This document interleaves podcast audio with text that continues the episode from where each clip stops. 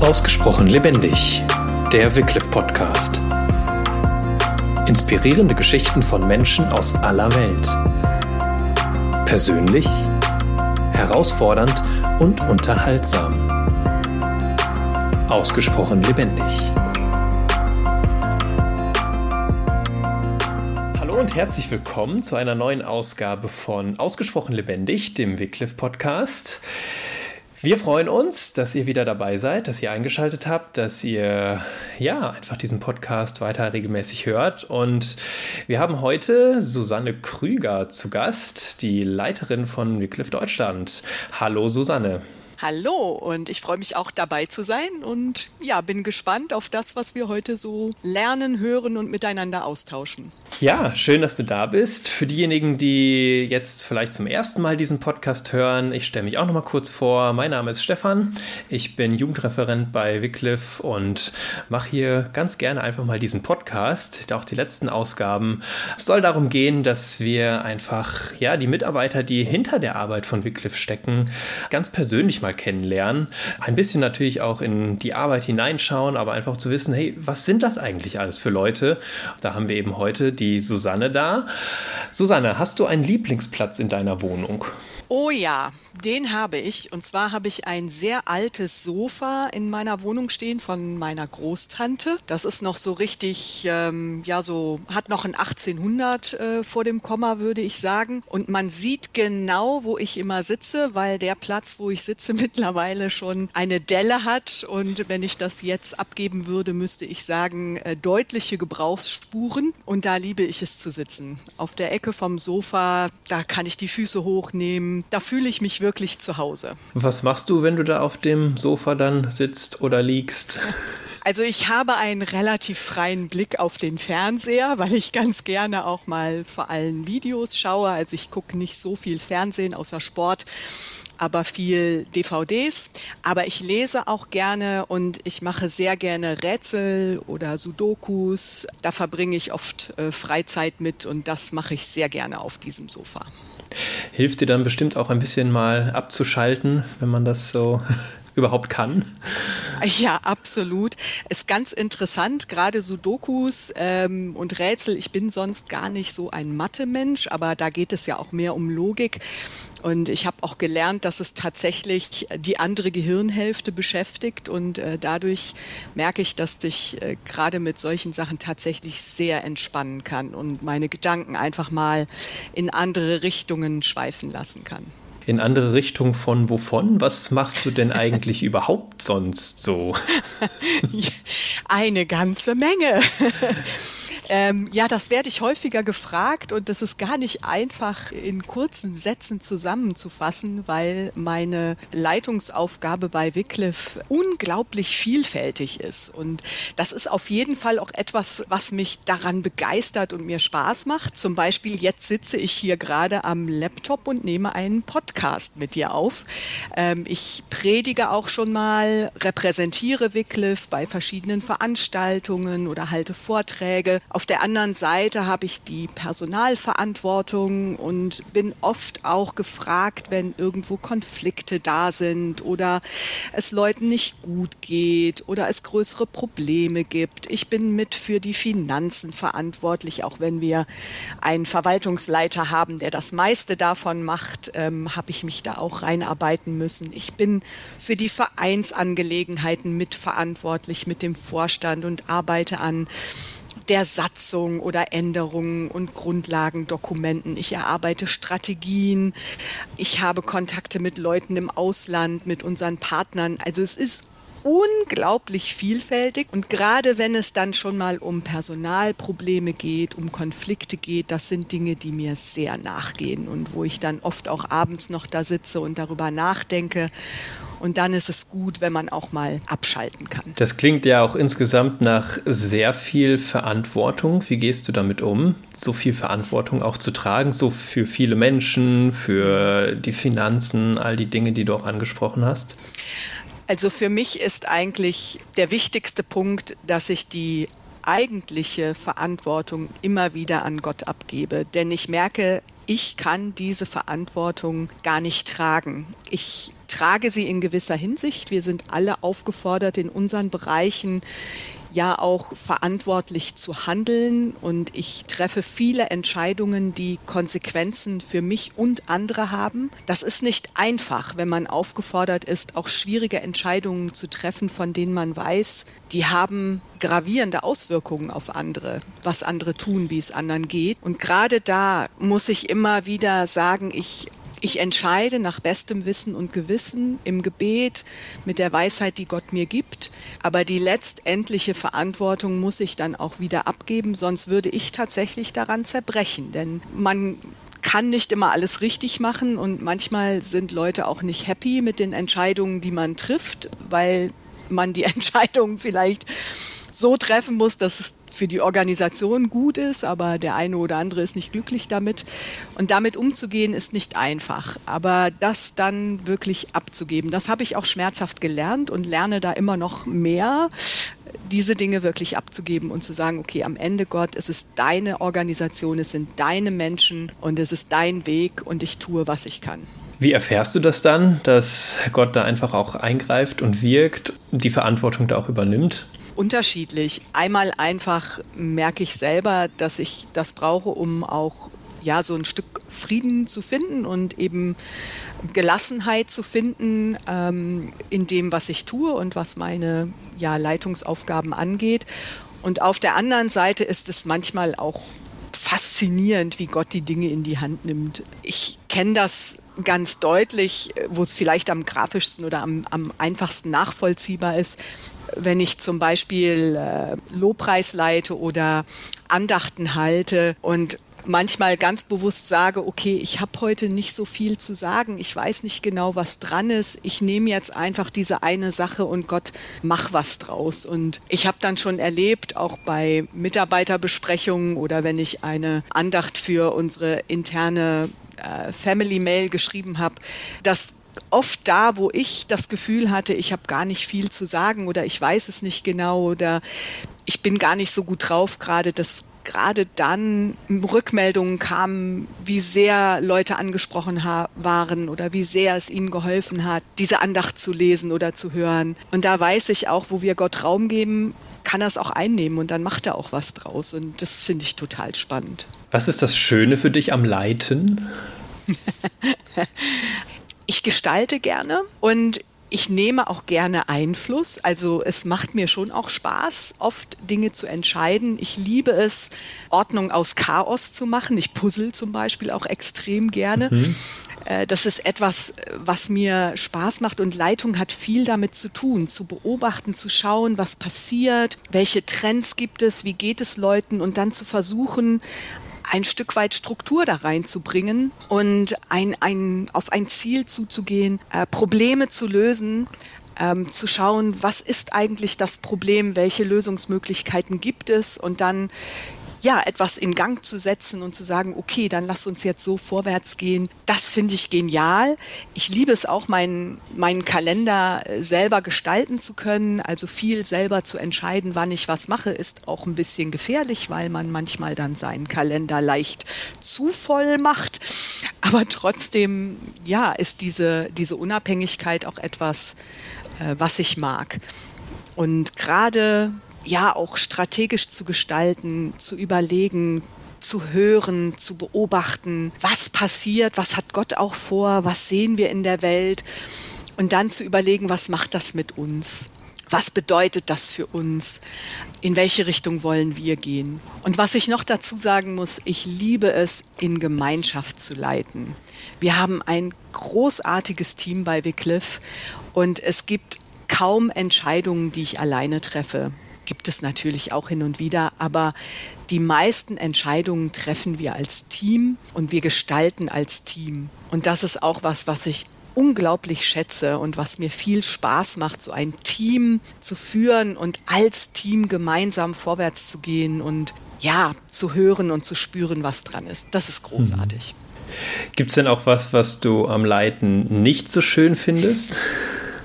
ja. Ich habe es eben schon mal angedeutet. Ich finde es sehr schwierig, Entscheidungen zu treffen und auch treffen zu müssen, die vielleicht auch negative Konsequenzen für andere haben. Ich gehöre auch zu den Menschen, die eigentlich gerne jeden im Umfeld glücklich machen wollen. Und das ist als Leiterin nicht möglich. Und ich habe schon Entscheidungen treffen müssen, dass wir uns von Mitarbeitern trennen mussten oder manchmal einfach auch sagen mussten, ja, das ist eine tolle Idee, aber das können wir nicht umsetzen oder da können wir nicht helfen oder das funktioniert nicht. Und das finde ich schwierig und gerade wenn dann Leute vielleicht enttäuscht sind oder ja, ich ihnen auch nicht in ihren Problemen helfen kann, das, das finde ich sehr schwierig, das geht mir nach. Ja, und ich gehe davon aus, das sind auch immer so Sachen, die du viel dann auch mit Gott absprichst, so wie du es vorhin auch gesagt hast, ihm da auch die Verantwortung abzugeben. Ja, das ist definitiv ein Punkt und das andere ist auch, dass es ganz wichtig ist, äh, Begleitung zu haben. Ich, ich habe eine Seelsorgerin, ich habe äh, auch lange mit einem Supervisor gearbeitet und ich habe gute Freunde auch außerhalb von Wycliffe, wo man jetzt ohne Namen Dinge ansprechen kann und wo ich wirklich mein Herz auch ausschütten kann und mal sagen kann, was mich total annervt und was ich völlig einfach nur bescheuert finde mhm. und was mir schwer fällt. Und äh, das ist auch ganz, ganz wichtig als Leiter, als Leiterin eben Begleitung zu haben, Leute zu haben, die auch für einen beten, die einfach mal sagen, hey, mach dir nichts draus, leg das ab, du machst das gut und fertig. Jetzt bist du ja vermutlich noch nicht immer in der Leitung von Wycliffe Deutschland. äh, was hast du denn mal vielleicht davor gemacht? Ich bin in Mönchengladbach aufgewachsen, bin immer schon gerne unterwegs gewesen. Allerdings hat so christliche Vollzeitarbeit war für mich nie ein Ding. Ich habe dann äh, nach einem Jahr in Ungarn nach meinem Abitur Englisch und Deutsch studiert in Düsseldorf, zunächst auf Lehramt und dann habe ich äh, während eines Auslandsjahrs äh, Wycliffe in England kennengelernt. Da war ich 14 Monate in London und habe dann auf einen Magister umgeschwenkt, habe mich bei Wycliffe beworben, habe nachdem ich 2000 meinen Magister fertig gemacht habe, meinen Unterstützerkreis aufgebaut und bin 2001 nach Ostafrika ausgereist. Und dort habe ich Spracherkundung gemacht. Das heißt, ich bin mit Teams in den Sprachgruppen herumgereist, oft sehr abenteuerlich über abenteuerliche Straßen und teilweise auch mit Zelt und Schlafsack im Kofferraum und habe viele, viele, viele Fragen gestellt. Unsere Aufgabe war es, die Informationen zu finden vor Ort, die wir brauchten, Daten, um dann zu entscheiden, ob ein Projekt gestartet werden soll und wie das aussehen soll. Wir haben Wortlisten erfragt, um zu schauen, wo sind eigentlich die Sprachgrenzen, welche Dialekte gibt es wo, gibt es überhaupt Interesse an Spracharbeit, ist schon mal was gemacht worden, gibt es gemein, all solche Dinge. Es hat sehr viel Spaß gemacht, war sehr abenteuerlich auch. Das habe ich eigentlich auch gemocht. Ich habe es geliebt, unseren Vierradantrieb Landcruiser über die Sandpisten zu fahren. Das mhm. war immer sehr spaßig. und ähm, klar, es war auch anstrengend, aber es war eine gute Zeit. Und das habe ich einige Jahre gemacht in Tansania und Uganda. Äh, war auch eine Zeit in Kamerun, um ein Praktikum zu machen. Und bin dann nach und nach in die Projektleitung ja reingewachsen, muss ich sagen und habe mehr und mehr Verantwortung dann auch in Tansania und Uganda übernommen für verschiedene Projekte, war dann teilweise auch für um die 100 Leute verantwortlich. Und das war auch keine einfache Zeit, hat mich auch das eine oder andere Mal an meine Grenzen gebracht. Aber ich habe auch viel gelernt. Das hat wahrscheinlich auch dazu geführt, dass man dann 2013 angefragt hat, ob ich mir vorstellen könnte, die Leitung von Wycliffe in Deutschland zu übernehmen. Und dann bist du sofort aufgebrochen und hast gesagt, ja, das mache ich total gerne. Nein. Also es ist eigentlich eine ganz interessante Geschichte. Es war sogar noch Dezember 2012 oder November, da waren wir mit einem Team in Zentraltansania unterwegs und ich habe auf dem Rückweg im Auto hinten gesessen und auf meinem alten, noch nicht sehr smarten Handy meine E-Mails angeschaut und habe gesehen, dass da eine E-Mail vom Vorstand war und ich dachte, uh, jetzt finden wir raus, wer sich als neuer Leiter, neue Leiterin zur Wahl stellt. Aber nein, die E-Mail sagte, Susanne, du weißt ja, wir suchen jemanden für die Leitung ab 2014 und könntest du dir vorstellen, dich zur Wahl zu stellen? Und da habe ich laut losgelacht und musste dann den anderen im Auto erklären, warum ich plötzlich so lachen musste und meinte, ja, das ist unser System, es ist eine gewählte Position und man kann Vorschläge machen. Irgendwer hat mich vorgeschlagen und jetzt fragen die jeden an, ob er denn bereit wäre. Und ich dachte so, keinesfalls, überhaupt ganz und gar nicht. Mhm. Das will ich nicht. Und dann kam ich in die Hauptstadt, also Dodoma in Tansania und konnte dann mit dem Laptop meine E-Mails runterladen. Und da war ein Anhang dran, den ich auf dem damaligen Handy noch nicht lesen konnte. Und in dem Anhang standen auf anderthalb Seiten all die Gründe, warum der Vorstand dachte, dass ich die richtige Person sei, diese Leitung zu übernehmen. Und dann dachte ich, Mist, die haben darüber nachgedacht. Dann sollte ich zumindest auch mal drüber nachdenken. Ja, und das hat eine interessante Sache in Gang gesetzt, äh, denn ich habe wirklich lange damit gehadert. Ich habe immer wieder am Laptop gesessen, um die E-Mail zu schreiben und zu sagen, nein, das ist mir zu groß, ich mache das nicht und habe nie Frieden drüber gehabt es wollte nicht aus meinen Fingern kommen. Auf der anderen Seite habe ich genauso Panik gehabt, Ja zu sagen. Und immer, wenn ich kurz davor war zu sagen, Nein, kam wieder jemand und sagte, boah, das wäre voll dein Ding und ich kann das total sehen, warum Leute sagen, du sollst das machen. Und ich dachte, meine Güte. Dann habe ich irgendwann eine sehr lange E-Mail geschrieben und gesagt, so geht's mir. Aber wenn ihr immer noch mit mir reden wollt, ob das was wäre, bin ich bereit zu kommen. Dann bin ich im März 2013 nach Deutschland gekommen, habe donnerstags das Gespräch mit dem Vorstand gehabt und es standen eigentlich alle Türen auf grün. Ich hatte nur immer noch Panik. Ich dachte, es ist zu groß, ich schaffe das nicht. Und dann habe ich freitagsabends mich mit meinem damaligen Missionsbasisteam getroffen. Also das waren zwei Ehepaare aus meiner Gemeinde in Mönchengladbach, die so für mich mitverantwortlich waren und habe gesagt, lass uns einfach hören, lass uns einfach Zeit nehmen, auf Gott zu hören. Und wir haben kurz gebetet und waren dann wirklich so eine Dreiviertelstunde einfach gemeinsam still. Und in der Zeit hat Gott tatsächlich meine Panik weggenommen. Ich kann das nicht anders sagen. Ich habe es auch mhm. nie in so einem Maße erlebt wie zu dem Zeitpunkt, dass ich wirklich das Gefühl hatte, Gott sagt, Susanne, es ist egal, ob du Leitung in Deutschland machst oder Projektleitung in Tansania oder Bibliothekarin bist, solange du mich machen lässt, solange du es mit meiner Kraft machst. Und das hat mir diese Freiheit gegeben und die Panik genommen und ich habe dann am nächsten Tag Ja gesagt. Und diese Panik ist auch nicht zurückgekommen, obwohl auch die letzten acht Jahre in der Leitung nicht immer einfach waren. Ja, sehr, sehr spannend, das mal so mitzukriegen. Es ist ja oft irgendwo mehr im Hintergrund, solche mhm. Prozesse. Äh, weiß man ja vielleicht gar nicht immer, was so im Kopf vorgeht und Leute, ja. die angefragt werden. Sehr cool. Ähm, wie prägt dich denn auch jetzt heute in deiner Position oder in deiner Leitungstätigkeit das, was du einfach auch vielleicht kulturell in Ostafrika mitbekommen hast? Es sind so zwei äh, Richtungen. Auf der einen Seite habe ich gemerkt, als ich zurück nach Deutschland gekommen bin, wie deutsch ich immer noch bin. Mhm. Also an vielen Punkten habe ich gemerkt, äh, nach einer Zeit, also zurückkommen ist immer schwierig, nach 13 Jahren. Ähm, es war nicht einfach, in die eigene Kultur wieder reinzukommen, aber an vielen Punkten habe ich doch gemerkt, ha, ich bin hier doch zu Hause. Aber auf der anderen Seite glaube ich vor allem, diese Auseinandersetzung mit anderen Denkweisen und anderen Kulturen macht uns weiter und gnädiger. Und ich merke, dass ich, wenn Leute andere Positionen haben, andere Gedanken haben, auch andere theologische Einstellungen haben, dass ich zuhören will und ähm, verstehen will, weil ich gelernt habe, dass oft sehr viel mehr dahinter steckt, als wir mit unserem schnellen Richten auch oder mit unserem schnellen Einordnen wollen mitbekommen.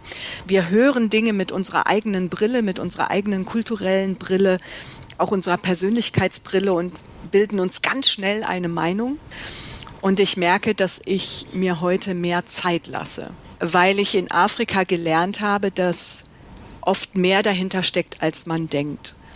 In Afrika ist es tatsächlich so, ich habe schnell gelernt, zumindest in Tansania, dass ich auf dem Land, wenn ich nach dem Weg frage, keine Ja-Nein-Fragen stelle. Wenn ich frage, geht der Weg nach so und so, wird die Antwort vor allem von jungen Menschen immer Ja sein, weil Nein ist unhöflich mhm. und es zerstört Beziehungen. Und für uns ist ganz schnell klar, das ist eine Lüge. Das ist eine Unwahrheit. Die sagen dir nicht das Richtige. Und dann mit der Zeit dahinter zu kommen, dass aber eben Beziehung und auch miteinander auskommen, Gemeinschaft oft wichtiger ist als die Sache. Das hilft zu verstehen, warum das so ist. Bei uns ist es andersrum, denn wir sind durchaus gewillt, Beziehungen zu opfern, Einheit zu opfern, manchmal um einer Sache willen, wo ich denke, ist es das wirklich wert? Wenn man denkt, es gibt Gemeindespaltungen über die Farbe der Stühle im Gottesdienstraum, ein bisschen überspitzt gesagt. Ja. Für jemanden in Tansania ist das undenkbar, weil man denkt, wie kann man Gemeinschaft opfern für so eine Sache. Mhm. Und das zu verstehen und zu merken, Leute, da ist oft mehr dahinter, als wir denken. Das ist so eine wichtige Sache, die mir nachgegangen ist. Und vielleicht noch diese Herausforderung, Gott wirklich zu vertrauen. Denn in, in Afrika ist das Vertrauen in Gott immens. Es geht manchmal so weit, dass gar keine Verantwortung übernommen wird. Das ist dann vielleicht auch nicht gut. Aber weil die Menschen so wenig haben, leben sie mit sehr viel Vertrauen und auch viel Dankbarkeit. Und das habe ich mitgenommen. Wir Deutschen sind so großartig im Jammern und wir jammern auf einem so hohen Niveau. Und dann denke ich, ich bin in Tansania, wo die Leute so viel weniger haben. Und die sind so dankbar und so fröhlich an vielen Punkten. Ist jetzt etwas, natürlich etwas idealistisch dargestellt, aber mhm. trotzdem. Mhm. Und das ist etwas, ja, was ich mitgenommen habe und was ich mir wünsche für uns hier in Deutschland, dass wir manchmal ja mehr lernen, dankbarer zu werden, das Gute zu sehen und nicht immer alles beurteilen zu müssen. Vielleicht ein paar Gedanken. Ja, sehr gut. Vielen Dank. Du hast vorhin mal gesagt, es ist nie leicht, nach mehreren Jahren im Ausland mhm. wieder nach Deutschland zu kommen oder in sein Heimatland wieder zu kommen. Wie ist es dir damit gegangen? Ich stelle es mir sehr schwierig vor, direkt, du kommst nach Deutschland, bist dann plötzlich in einer ganz neuen, verantwortungsvollen Position. Hattest du überhaupt wirklich Zeit, in Deutschland anzukommen? Es hat gedauert. Ich hatte tatsächlich nicht so sehr viel Zeit, äh, denn ich bin so Mitte April zurückgekommen und habe Mitte Juni etwa angefangen äh, zu arbeiten und dann Mitte Juli etwa, glaube ich, oder Anfang Juli habe ich die Leitung übernommen. Das war tatsächlich nicht viel Zeit, aber das Ankommen dauert länger. Man sagt eigentlich nach so einer Zeit im Ausland, dass es also mindestens ein bis zwei Jahre dauert und es, es kann länger dauern und das habe ich auch gemerkt. Es waren viele Kleinigkeiten.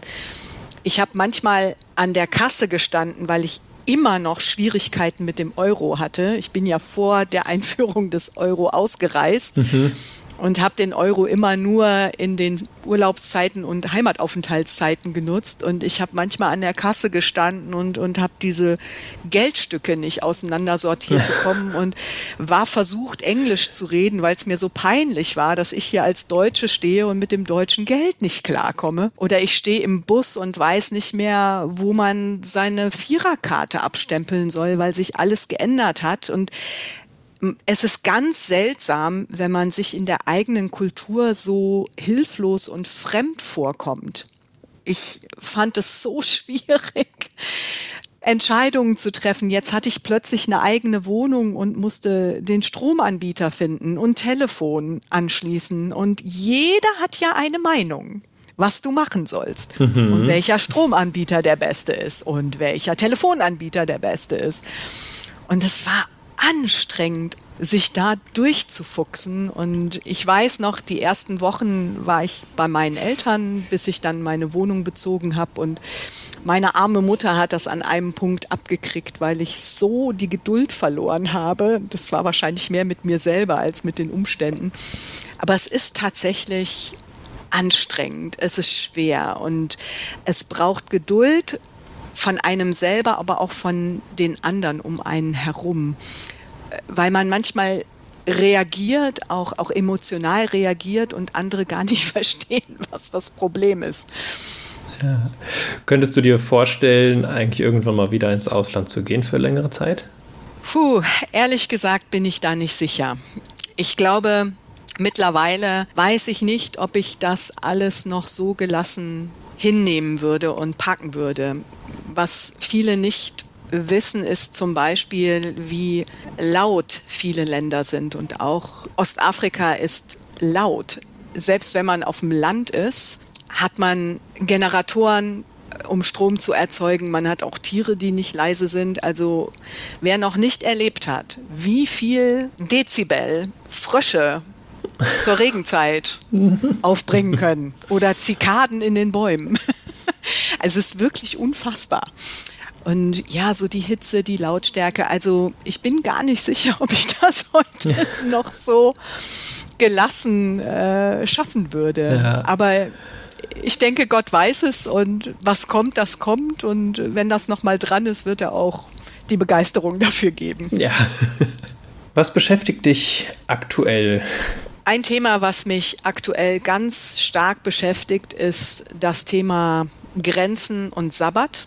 Ich merke gerade im Moment, dass viele Leute müde sind und an ihre Grenzen kommen, inklusive mir. Auch ich merke, dass ich immer wieder mal an meine Grenzen komme. Und das beschäftigt mich Woran das liegt, ich glaube schon, dass die Corona-Zeit für viele von uns mehr Energie gezogen hat, als wir vielleicht denken. Für Familien war es sehr anstrengend durch Homeschooling und einfach mangelnde Routine. Für Singles war es schwierig, weil man nicht die normalen sozialen Kontakte haben konnte. Es ist nicht einfach gewesen, auch die Unsicherheiten, mit denen wir leben. Und es beschäftigt mich, wie wir gute Selbstfürsorge leben können, wie wir gut füreinander sorgen können, wie wir unsere Grenzen erkennen und definieren können und dann auch achten können. Und auch, was das für uns als Organisation zum Beispiel bedeutet,